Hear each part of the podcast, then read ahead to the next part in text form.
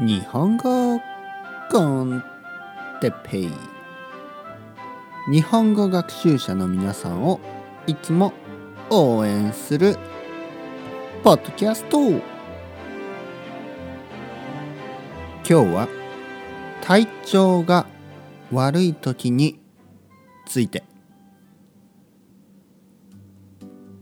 はい皆さんこんにちは。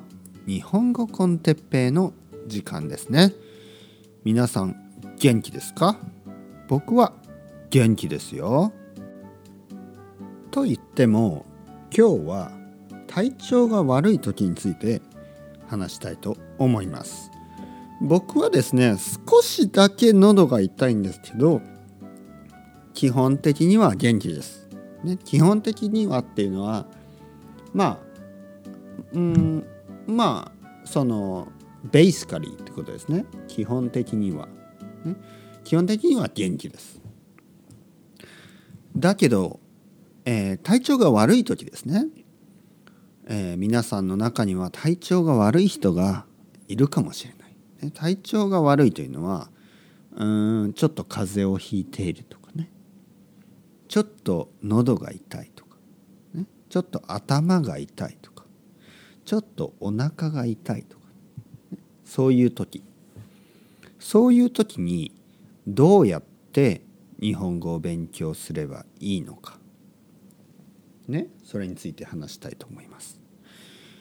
体調が悪い時は勉強したくないですよね。だけど勉強しなくてはいけないですね。でこの時はですねもう早く寝ることも大事です。ね。え、学校があったり仕事があったり、ね、そういう時はしょうがないです。だけど家に帰ったら早く寝る。早く寝てまた次の日に日本語の勉強をねすればいいです。あとはベッドに入る、ね、ベッドに入って日本語コンテッペを聞くとかね。それもいい勉強の仕方ですね。いい勉強の方法です。えー、いつものように、ね、机に座って勉強することはできないかもしれない。学校に行くことはできないかもしれない。だけどベッドに入って日本語コンテッペを聞くことはそんなに難しくないですね。美味しいご飯、ね、健康的な食べ物温かいスープ、ね、たくさんのフルーツね、そういうものを食べて薬を飲み飲まなきゃいけない人は薬を飲んで、ね、ベッドに行って早くね早く早い時間にベッドに行ってね暖かくして日本語コンテッペを聞く。いいじゃないですか。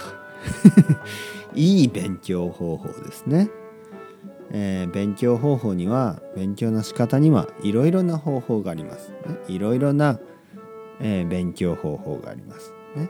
ベッドの中で日本語コンテッペを聞く。